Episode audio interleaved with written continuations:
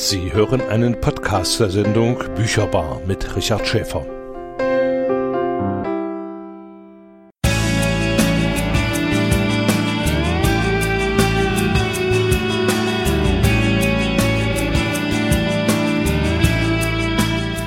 Bücherbar. Was Thüringen liest, hört und schreibt. Die Sendung für Literatur mit Richard Schäfer.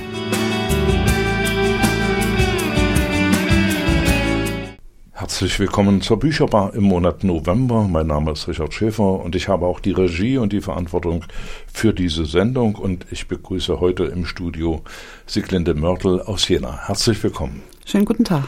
Dabei, Jena stimmt schon gar nicht mehr. Sie kommen ja aus Hummelsheim.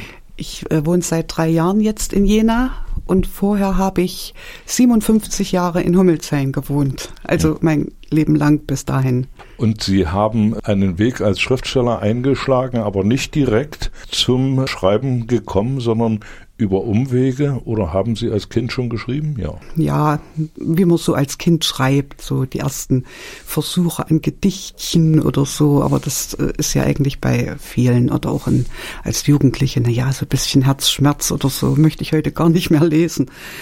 Aber äh, eigentlich bin ich zum Schreiben gekommen durch die äh, Betriebszeitung in Kala Porzellanwerk da bin ich irgendwie, hat man mich aufgefunden, dass man der Meinung war, ich könnte schreiben.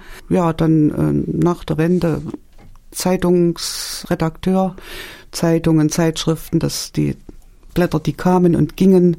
Das ging ungefähr zehn Jahre, dass ich Zeitung gemacht habe. 1995 habe ich dann mich entschieden, mich selbstständig zu machen. Erstmal als Redakteur, also alles Mögliche habe ich da gemacht. Zum Beispiel äh, viele zehn Jahre lang auch so Fachbücher für über Denkmalschutz und solche Sachen deutschlandweit. Da aber dann im Jahr 2000 mein Sohn geboren wurde, mit 40 Jahren, da war ich 40 Jahre, da ging das dann nicht mehr, dass ich so viel unterwegs war. Und da habe ich dann irgendwann angefangen, ähm, Dorfgeschichten und Kleinstadtgeschichten zu schreiben habe mich mit sehr vielen alten Leuten unterhalten. Das hat mich schon eigentlich schon immer gereizt. Und das kam eigentlich so, dass wir in der Familie immer sehr viel von früher erzählt haben. Der Junior, der dann schon ein bisschen sprechen konnte, der sagte immer, erzählt mal von früher. Und da haben wir erzählt und erzählt. Und irgendwann habe ich gesagt, naja, eigentlich braucht man das nur mitschneiden und, und aufschreiben. Das ist doch interessant. Ja, und so kam ich dann zu dieser Schiene, Geschichten zu schreiben. Frau Mörtel, wenn Sie schreiben, dann wissen Sie natürlich, als Zeitungsjournalist weiß man das ja meistens immer sofort, wenn man irgendwie was falsch gemacht hat. Äh, da müssen Sie sich ja auch mit Kritik auseinandersetzen. Leserkritik, Kritik am Manuskript, wer macht das bei Ihnen? Wer liest Ihre Texte zuerst und sagt, so geht das nicht? Also ich habe da ein paar Kollegen und oder Kolleginnen und Freunde. Also wir tauschen uns da schon vorher aus. Da beraten wir uns, die auch mhm. schreiben. Ein Kritiker ist auch zum Beispiel mein Sohn, der, mit dem ich zusammen lebe. Der kriegt natürlich auch viel mit. Wer natürlich auch ein sehr scharfer Kritiker ist, das ist meine Tochter vom Beruf Literaturwissenschaftler. Da darf ich dann auch nicht empfindlich sein. Ja, und was dann eben auch mal passiert, man hat ja auch so ähm, ganz persönliche Freunde in Anführungsstriche, die dann auch mal was allerdings mit den Büchern nichts zu tun hat, die dann auch mal bei Amazon eine Kritik reinwerfen, also eine unsachliche Kritik. Aber da habe ich mich am Anfang noch drüber geärgert. Jetzt denke ich, naja, ein neues Buch ist da, wann kommt denn wieder von meinem Erzfreund oder Erzfeind ja was. Wie, wie, gehen Sie mit den Kritiken um? Lesen Sie die prinzipiell alle, die zum Beispiel bei Amazon oder Thalia da auftauchen? Also äh, es kommt da nicht allzu viel. Hm ja, ich, dadurch, dass ich eigentlich sehr viel mit, mit Leuten rede, hm. da kommt das eigentlich so eher verbal. Hm. Was mich zum Beispiel jetzt bei dem letzten Buch sehr äh, berührt hat, da habe ich eine Geschichte drin, ich will da jetzt nicht näher drauf eingehen. Es geht um einen ganz alten Mordfall, der mich als Kind schon immer sehr beschäftigt hat, weil das auch in meiner Heimatregion äh, sich abgespielt hat. Da gab es einen Zeitungsartikel und ich habe von Nachfahren von diesen Betroffenen jetzt Gesprächsangebot bekommen. Also habe ich damit wirklich auch was bewirkt und ich habe mich auch sehr gefreut, dass man jetzt, dass ich jetzt darüber auch äh, mit den Leuten ins Gespräch komme, weil ich habe auch mitgekriegt, dass sie auch selber sehr unsicher sind oder verunsichert mit so einem heiklen Thema. Mhm. Und das muss ich sagen, das ist natürlich dann sehr schön. Das ist also aus dem Band äh, Dunkle Geschichten ja. aus Thüringen, ja. wo Sie ja recht äh, tiefgründig geforscht haben, äh, bestimmte Fälle ausgegraben haben, ja. die offensichtlich äh, von anderen nicht beachtet worden sind, aber die es gegeben hat und wo es also auch äh, wertvoll ist, da mal einen Blick reinzuwerfen. Was ist da passiert? Welche Umstände haben dazu geführt, dass es da Verbrechen gegeben hat und wie sind sie aufgeklärt worden oder nicht? Ja, mhm. das ist ja so äh, der Hintergrund Hintergrund dieses Buches, das ich eigentlich auch äh, sehr schön finde, da mal so Lokalgeschichten, mhm. die sonst mitunter mündlich weitergegeben werden und dadurch immer immer weniger werden oder immer eine andere Nuance kriegen. Und wenn sie jetzt mal verschriftlicht werden, kann man ja doch äh, ein bisschen gründlicher und äh, recherchieren und da noch ein paar Meinungen dazugeben. Ja. Mhm. Also da haben Sie Kontakt äh, zu den Leuten gefunden. Das ist natürlich auch ein berührender Moment, ne? wenn man auf einmal Leute hört, die, über die man geschrieben hat. Ich wusste ja, wer die Leute sind, ja. aber ich hätte mich im Vorfeld nicht, ich habe mich in die Polizeiakten eingearbeitet, ich hätte mich im Vorfeld Umfeld nicht getraut, die Leute anzusprechen, mhm. weil äh, man berührt da einen wunden Punkt. Wenn sie das von selber jetzt das Bedürfnis haben, darüber zu sprechen, es sind ja die Nachfahren, ne? Ja. dann finde ich das schon gut. Aber ich bin da immer sehr vorsichtig. Ich möchte da auch niemanden, bei niemanden irgendwas aufreißen, wo er sagt, das geht mich nichts an, das ist mhm. äh, irgendwann mal. Das es gibt ja dann wahrscheinlich immer doch nochmal Hintergründe, die Sie als Autorin, wenn man nur Dokumente und Berichte liest, äh, gar nicht wissen kann, ne? wo es dann also andere nochmal, andere Zusammenhänge entstehen können. Hm? Ja, ein, also trotzdem ein sehr aufschlussreiches Buch mit äh, sehr vielen Hinweisen, da vielleicht doch mal in der Lokalgeschichte ein bisschen näher hinzuschauen oder hinzuhören, was ist da passiert. Also auch für die nachfolgende Generation mhm. oder heute ist es ja kein Problem mehr, Sachen mitzuschreiben oder irgendwo reinzudiktieren und dann aufzubewahren. Ne? Mhm. Frau Mörtel, das ist also eine Ihrer wesentlichen Arbeiten, auch mit den Leuten ins Gespräch ja. zu kommen und von da rührt dann auch irgendwann die Idee, Sachen mundartlich aufzuschreiben. Und dazu kommen wir dann nach der nächsten Musik.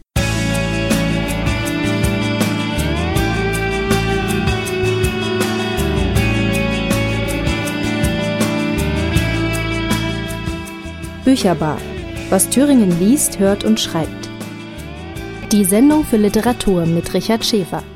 Gast im Studio ist heute Frau Siglinde Mörtel, Autorin hier aus Thüringen mit äh, einem eigenen Verlag. Dazu müssen wir dann natürlich noch ein paar Worte sagen.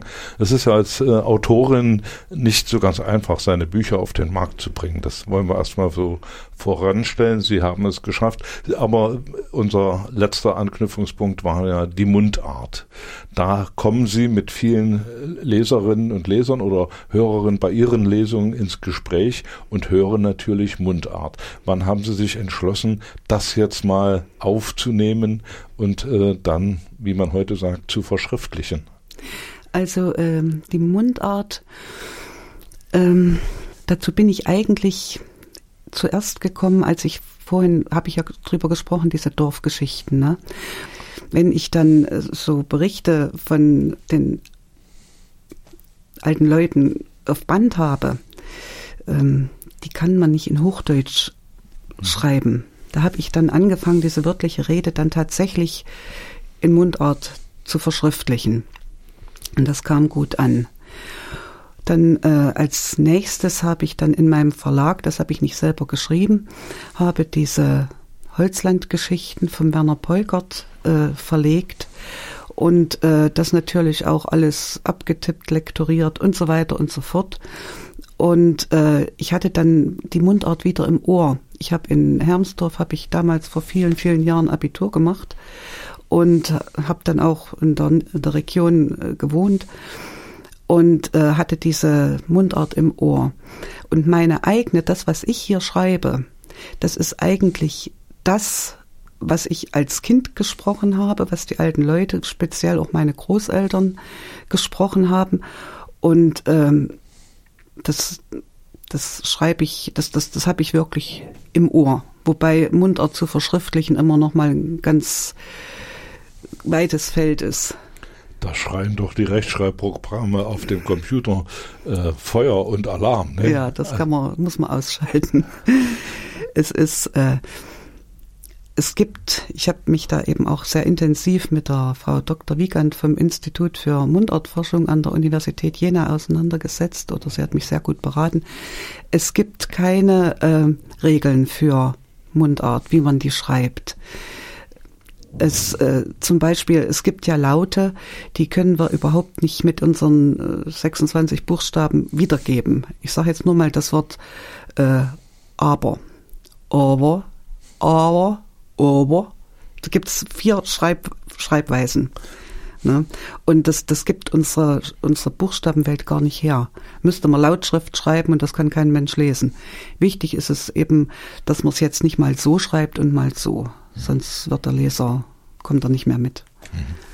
Das ist natürlich eine abenteuerliche Variante, das alles äh, dann aufzuschreiben. Und trotzdem hat man ja dann den Eindruck als Leser, äh, da steht was, aber es klingt ja nicht so. Wenn man es selber dann liest, ne, dann fehlt ja doch so dieses Heimatkolorit, das man da im Kopf haben muss, um zu wissen, wie man das Aber eben ausdrückt, ja, ja. Aber oder hm. um dann auch äh, den den Hörern äh, die Orientierung zu geben, aus welcher Richtung das kommt. Ja. Also ein, ein sehr interessantes äh, Kapitel und wir Thüringer sind ja da also auch sprachlich äh, in der Mundartsache ganz gut vertreten. Ich glaube, es gibt einige Dutzend Mundarten in Thüringen und äh, ich merke es ja beim Sprechen auch immer selber, dass wir bestimmte Silben verschlucken, ja, beim Nicht hinten das T, ja, oder, ähm, oder das B und P, da, da sind wir, oder D und T, also die, diese Laute, äh, Verschlusslaute, ja, da sind wir ja so Meister, ja, die Polizei, ne, oder der Täter, oder so, ja. Ne, das, das geht ja, dann teilweise schon ins Sächsische. Ja, das mhm. geht, äh, ja, wir haben ja also von der Urgeschichte her, also Urgeschichte zu viel, aber von der mittelalterlichen Geschichte von Luther her, ist es ja die sächsische Kanzleisprache, ne, die so in Thüringen auch gesprochen mhm. wurde. Und äh, da hängt natürlich einige einiges drin und natürlich, was besonders interessant ist, äh, ist dann die Semantik bestimmter ähm, Worte, ja, Plem Plem zum Beispiel, ja. Das also ein, ein Wort oder Bämme oder die bestimmte Worte, die also nur dann in Thüringen gesprochen werden. Pferdschwere. Ja, also da gibt's auch Kataloge, da wird ja auch äh, drüber geforscht und das sei einfach mal nur erwähnt. Es gibt einen Thüringer Sprachenkatalog, ja ist Thüringer Wörterbuch. Wörterbuch, ja. Das ist fünfbändig, so richtig sehr groß. Und äh, das ist über Jahrzehnte hinweg in der im Institut für Dialektforschung äh, erstellt worden. Das ist ein ganz, ganz tolles Werk. Und äh, ich durfte da schon öfter mal, wenn es sein, wenn ich es brauchte, auch mal einen Blick reinwerfen. Also das ist jetzt abgeschlossen. Und das ist über Jahrzehnte, also schon vorm Krieg ist er angefangen worden. Das ist ein ganz, ganz wertvolles Werk. Und das liegt in, in der Uni vor. An der Uni in Jena, ja. Äh, da ist also auch äh, die ganze Forschungsarbeit dann abgeschlossen worden. Und da kann man jetzt wohl so sagen, dass fast jedes in Thüringen gesprochene Wort da aufgeführt ist. Davon gehe ich aus. Und da werden ja auch nicht mehr viele dazukommen, eher welche wegfallen. Ein interessantes Kapitel, wer sich also, ich glaube, in der Tulp kann man da reingucken, ne, in der Thüringer Universitäts- und Landesbibliothek. Ich nehme es mal an, also ich, wie gesagt, ich gehe dann äh, direkt ins zur Frau Dr. Wiegand mhm. und die hilft mir dann, aber ich also das weiß ich jetzt gar nicht, ob das öffentlich ausliegt, aber Zugang, das ist ja nicht äh, gemacht worden, dass das Geheimnis, rumliegt. Ja, ne? Ja. Also die sind da sehr entgegenkommend auch. Frau Mörtel, wenn wir mal bei den Mundartgeschichten bleiben, wenn Sie eine Lesung anbieten zur Mundartgeschichte, kommen da von vornherein nur die alten Leute oder ist das Publikum da gemischt? Das ist unterschiedlich. Ich meine, es ist mehr so die Generation, ich würde sagen, 40 aufwärts.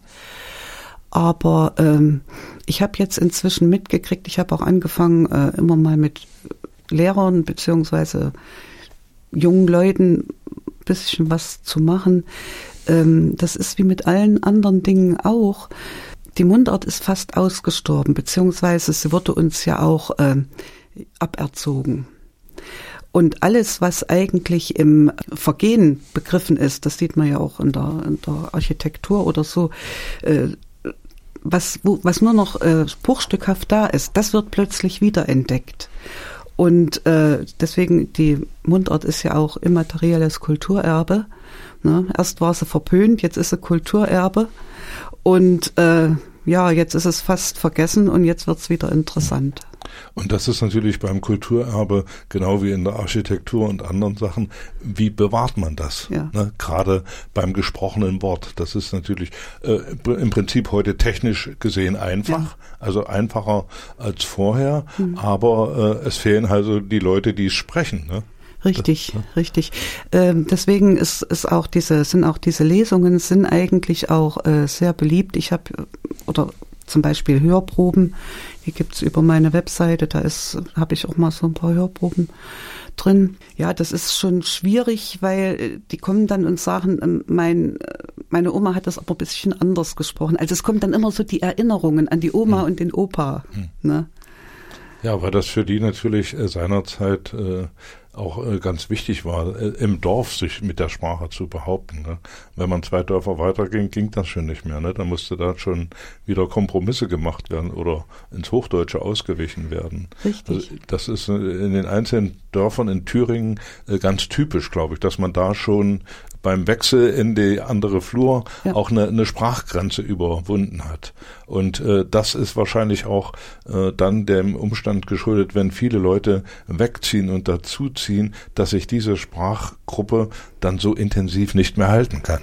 Ja. Das ist richtig. Es ist aber auch, äh, ich habe das gemerkt, speziell nach der Wende war es auch, oder jetzt ist es auch ein Identifizierungsmerkmal. Mhm.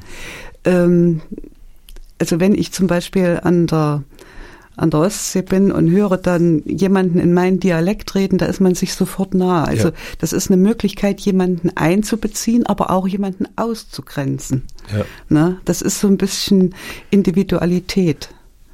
Ja, genau. Also wenn man unterwegs ist, ja, dann ja. merkt man sofort oder man kriegt ein Ohr dafür ja. und kann so in etwa einordnen und meistens stimmt es auch. Ne? Also plus minus x. Ja, vielen Dank, Frau Mörtel.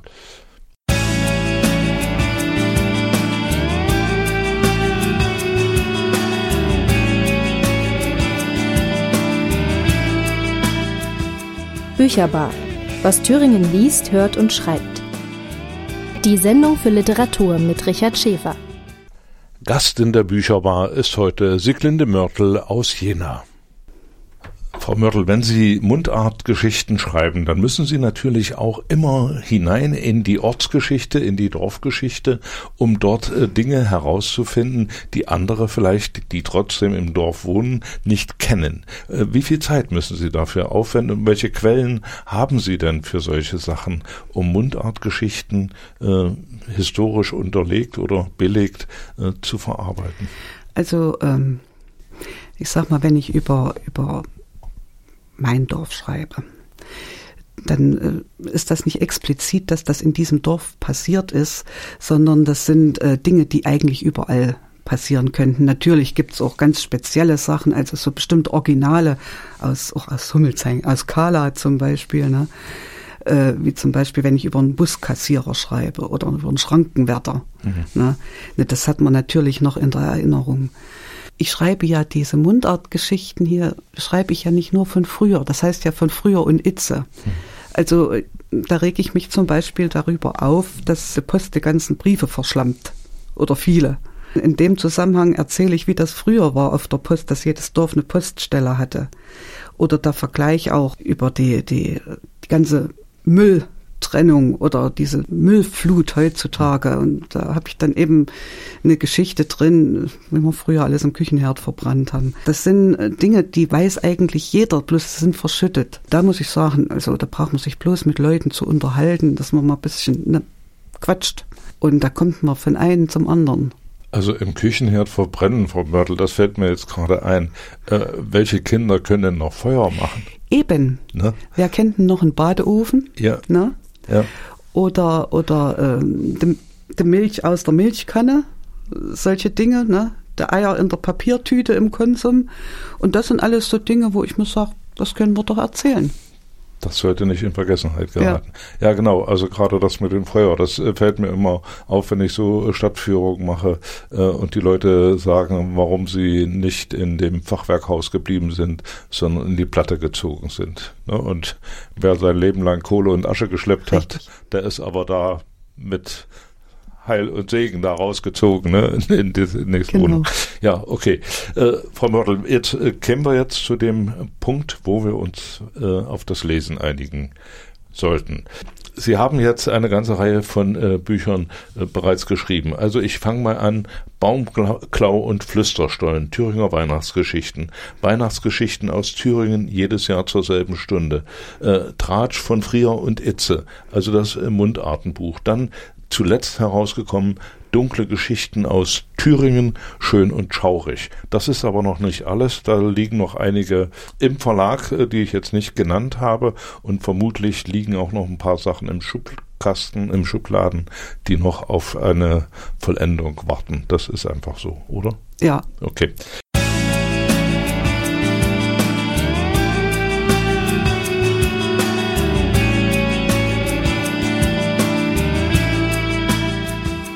Bücherbar. Was Thüringen liest, hört und schreibt.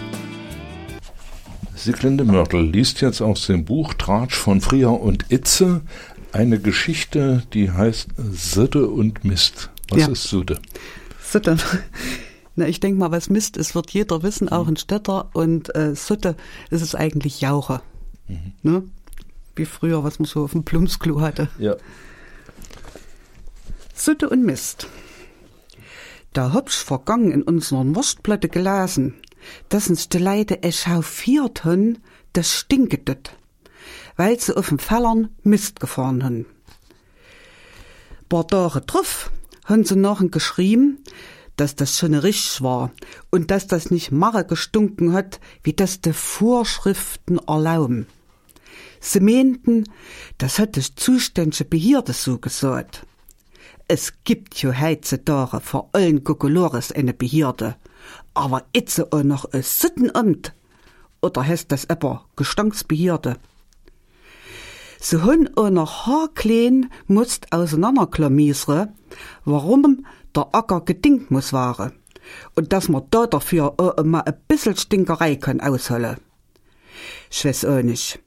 Da wollen de Leute keine Chemie fresse und ke Zeich, wassen sie um de halbe Welt gekort han, und es soll o alles Eko seie. Aber stinke soll's auch nicht, nicht im auf Dorfe. Wie mir noch Wenster waren, da hun sie nicht so Gemäre gemocht. Da war auf dem Dorfe der Kuhstall und der Saustall von der Kulchose, und es hun o ähnche noch Viehzeich der Heme gehut da mochte er immer mal e bissel was ungern dorf hof doret wack in de gusse und nunger in gulli. Das war eben das so. De leide hunn er immer de sutte von oppert in garten vergraben. Nu da wurde de grube mit der suttenschöpfe ausgeschöpft nein in suttenfoss und mit den hundwachen auf den acker geschafft.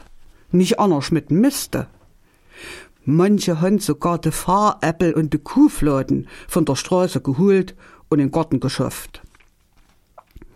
Bei unserer Kultuse waren sie immer auf eine ganz nasche Idee gekommen. Das war so in Sacht schon. Da hierte Marsch in Hulze immer immer Knolle. Aber nicht ebber, wie wenn ein Jächer zugange war, ne nee. Das hat richtig gewummert.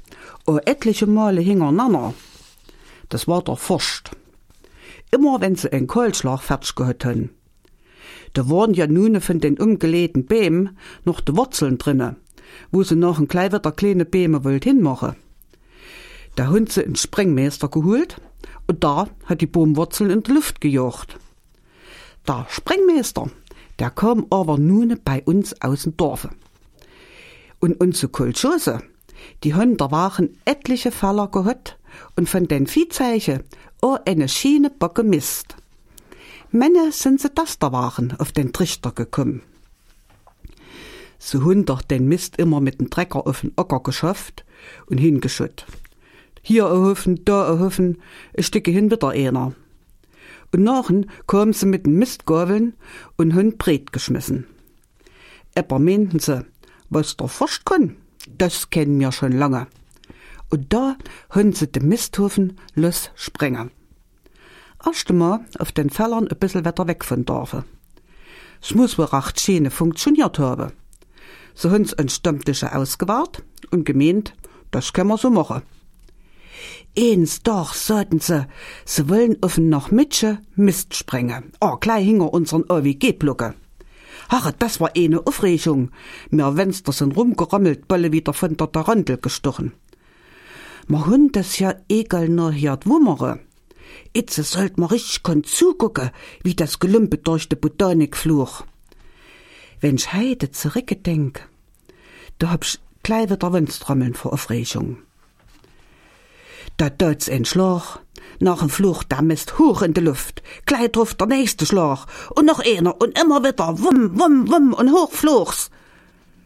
Glaubt euch, wenn's itze nach 50 Jahren bei so ein Feierwagen bin, wo das zur Musik so schöne krocht und so schöne Sachen durch die Luft fliegen, glaubt euch, ich muss immer noch an den Mist denken. Dazu mal war ich eben was besonders für unser Eins, wenn's irgendwelch Zeich durch die Luft flog. Ha, erstracht, wie nachen de Botzen an de Fenster klotzten. Das war lustig. Naja, für unsere Mütter nicht so sehr. Die haben erst mal recht bedeppert geguckt, wo der Mist an de Fenster an de Wenne und auch noch auf dem Wäscheplatz flog auf de frisch gewaschene Bettwäsche. Die schatterten in einer Tour. Na, mit den Mist sprengen, das war aber nach ein Balle wieder vorbei. Warum wiss ich auch nicht.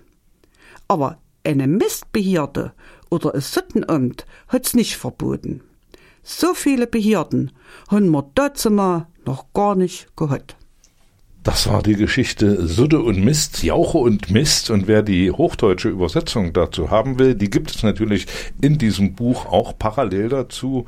Der sollte sich einfach mal das Buch zu Gemüte führen und da äh, den zweiten Teil oder den hochdeutschen Teil nachlesen. Aber ich denke mal, in dem plattdeutschen oder dem thüringischen Teil waren doch viele Sachen auch, die man verstehen konnte.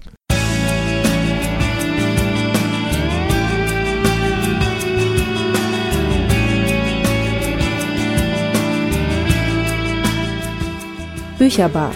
Was Thüringen liest, hört und schreibt. Nach der Mundartgeschichte liest Sieglinde Mörtel nun noch einen Text, der sich nur in der DDR so zugetragen haben konnte. Geschenksendung. Keine Handelsware. Mit dieser Aufschrift waren alle privaten Pakete versehen, die die innerdeutsche Grenze passierten. Helga wartete händeringend auf ein solches Paket vor allem wegen der Backzutaten, die es enthalten würde. Sie arbeitete halbtags in der Küche eines Kindergartens in der Nähe von Saalfeld und nebenher als Backfrau zu Feierlichkeiten wie Jugendwein oder Hochzeiten. Ihre Kuchen und Torten waren nicht nur lecker, sie waren auch wundervoll dekoriert. Was sie dafür benötigte, schickte ihre Cousine aus Kassel. Dafür erhielt diese jedes Jahr vor Weihnachten eine stattliche Lieferung Plätzchen, mit der sie wiederum die Verwandtschaft jenseits der Grenze versorgte. Am 20. Dezember stand die Silberhochzeit einer Kollegin an, und Helga hatte sich bereit erklärt, 40 Kuchen zu backen. Sie hatte erst im November davon erfahren und gleich eine Wunschliste nach Kassel geschickt. Inzwischen waren vier Wochen vergangen. Das Paket hätte längst da sein müssen. Helga wurde von Tag zu Tag unruhiger. Ihre Bestände an Nougat, Marzipan und bunten Zuckerzeug waren nahezu aufgebraucht. Wie stände sie vor ihrer Kollegin da, wenn das Paket verloren gegangen war? Mit den hier erhältlichen Zutaten würde sie nicht annähernd jene Kuchen zaubern können, die man von ihr kannte und die sie zugesagt hatte. Eine furchtbar peinliche Vorstellung. Nachts, als sie vor Sorge darüber nicht schlafen konnte, gingen ihr die seltsamsten Gedanken durch den Kopf. Zählten Ananas und Mandarindosen, Kakao, Nüsse und Kuvertüre noch zu Geschenken? Galten Mokkabohnen, bunte Zuckerherzen oder silberne Streusel vielleicht als Handelsware? Hatte sie irgendwer irgendwo angeschwärzt, weil sie sich mit ihrer Backerei etwas nebenbei verdiente und man ihre Zutaten jetzt als Handelsware deklarierte. Für die hiesigen Gesetzeshüter war es mit der Aufschrift auf den Paketen bekanntlich nicht erledigt. Sie setzten auf das Sprichwort Vertrauen ist gut, Kontrolle ist besser. Offenbar bezweifelte man schon damals, dass wirklich drin ist, was draufsteht. Dass die Kartons geöffnet und kontrolliert wurden, war allgemein bekannt. Daher machte man sich auch nicht die Mühe, wie etwa bei Briefen, diese nach Sichtung des Inhalts wieder originalgetreu zu verschließen. Zudem hatte jeder Sendung ein Inhaltsverzeichnis beizuliegen, wohl um die Kontrolltätigkeit möglichst zügig und effektiv durchführen zu können. Auf diesen Listen standen dann beispielsweise fünf Orangen, 300 Gramm Schokolade, 250 Gramm Kakao, 500 Gramm Kaffee und dergleichen. Schmuckstücke in der Kaffeebüchse, Geldscheine im Saum eines Kleidungsstücks oder ähnliches waren freilich nicht erfasst. Meistens erreichten die Pakete ihre Adressaten. Manchmal, auch das war ein offenes Geheimnis, eben auch nicht. Bei Helga waren sie bisher immer angekommen, und es hatte nie etwas gefehlt. Sie hatte naiverweise darauf vertraut, dass das auch diesmal alles seinen sozialistischen Gang ginge. Hatte ihrer Kollegin fest zugesagt und zwei freie Tage ausgehandelt. Mit jedem Tag geriet sie mehr in Panik. Ihre Gedanken schlugen Purzelbäume. Nicht auszudenken, wenn ausgerechnet dieses Paket verschollen wäre. Selbst eine erneute Sendung hätte nichts mehr genützt. In einer Woche stand diese verdammte Silberhochzeit an. Sollte sie absagen? Einfach todsterbenskrank sein? Warum hatten diese beiden vor 25 Jahren auch unbedingt kurz vor Weihnachten heiraten müssen? Naja, klar doch, weil sie mussten.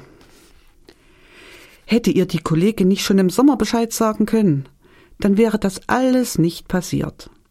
Vor Weihnachten, das wusste doch jedes Kind, da ging es bei der Post drunter und drüber. In der Tat, übers Jahr hinweg wurden die Pakete von einem Stamm ausgewählter Postmitarbeiter inspiziert. Doch in der Vorweihnachtszeit überstieg die Flut an Geschenksendungen die hauseigenen Kapazitäten. Wie in vielen Branchen, so wurde auch hier bei Personalengpässen sozialistische Hilfe aus anderen volkseigenen Betrieben angefordert. Freilich schaute man hier genauer hin, wen man zu dieser speziellen Hilfeleistung delegierte. Nicht jeder x-beliebige genoss das Vertrauen. Doch es gab einen festen Stamm bewährter Bürger, auf die man regelmäßig zurückgriff.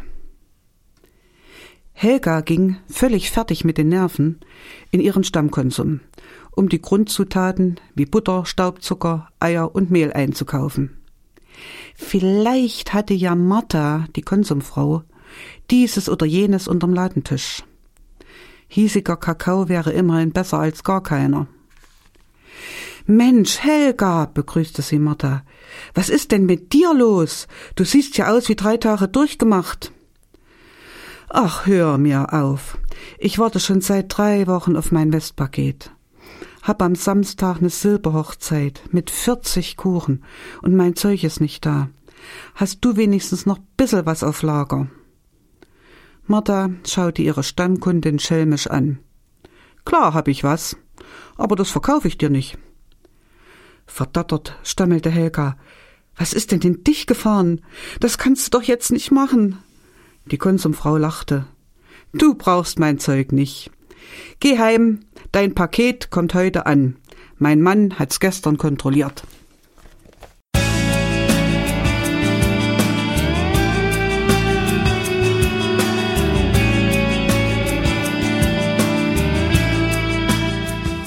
Bücherbar was Thüringen liest, hört und schreibt. So, Frau Mörtel, sehr schöne Geschichten haben Sie eingelesen. Ich hatte vorhin schon mal angedeutet, äh, Sie haben doch bestimmt einige Sachen noch im Schubladen, im Schubkasten, äh, die Sie demnächst herausbringen wollen. Also in Arbeit ist eine Fortsetzung vom Tratsch von Früher und Itze. Im Zuge der Lesung, es kommen immer wieder neue Ideen und, und äh, es kommt auch gut an und vor allem die Lesungen, die machen auch Spaß. Spaß ne? Also das äh, ist eine Sache, an der ich arbeite. Dann habe ich ja auch in, dem, in meinem Verlag oder in unserem Verlag, den ich mit meiner Tochter zusammen betreibe, haben wir ja auch teilweise mal Fremdautoren drin. Mhm. Und da ist eine Freundin von mir, die jetzt an einem sehr netten, lustigen Büchlein arbeitet. Aber mehr möchte ich jetzt dazu noch nicht verraten. Da war noch ein Stichwort äh, zu abzuarbeiten. Äh, Sie haben einen eigenen Verlag gegründet. Warum? Eigentlich aus der Not heraus. Ich hatte ja schon erzählt, dass ich eigentlich mit diesen kleinen Dorfgeschichten angefangen habe. Die waren auch in der Art, dass die in Ringbindung erschienen sind und ich die selber gestanzt und gebunden und verkauft habe. Für sowas findet man natürlich keinen Verlag. Ja, und da habe ich dann gesagt, dann gründe ich eben selber ein. Ja, und da kam dann Kalender und solche Sachen. Aber das waren eigentlich die Anfänge.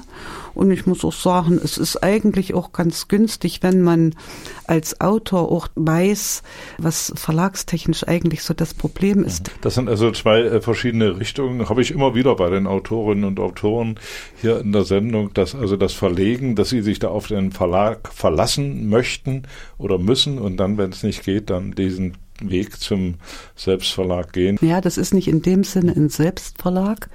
Also äh, Selbstverlag verstehe ich darunter, dass ich äh, nur meine eigenen hm. Bücher mhm. verlege. Also wie gesagt, ich habe diese Holzlandgeschichten habe ich schon gemacht und ich schreibe auch für andere Verlage, denn gerade dieses mhm. schwarze Geschichten, das ist ja nun im Wartberg Verlag erschienen. Das ist dann auch immer ganz schön, wenn ich mich dann einfach zurücklehne und sage, so jetzt bin ich mal nur Autor. Frau Mörtel, vielen Dank für die Einblicke in Ihre literarischen Arbeiten. Vielen Dank auch für die Einblicke in Ihr Leben. Und äh, wir haben es äh, oder können es den Hörern einfach schon sagen. Wir werden eine Sendung nachschieben im neuen Jahr. Da geht es um Mundartdichtung, um Mundartforschung, um Mundartgeschichten. Ich danke Ihnen, dass Sie da waren. Schöne Zeit für Sie. Wir hören uns. Recht herzlichen Dank. Danke. Das war die Bücherbar für den Monat November. Ich danke fürs Einschalten und Zuhören, wünsche Ihnen eine schöne Zeit. Tschüss, bis zum nächsten Mal, sagt Richard Schäfer.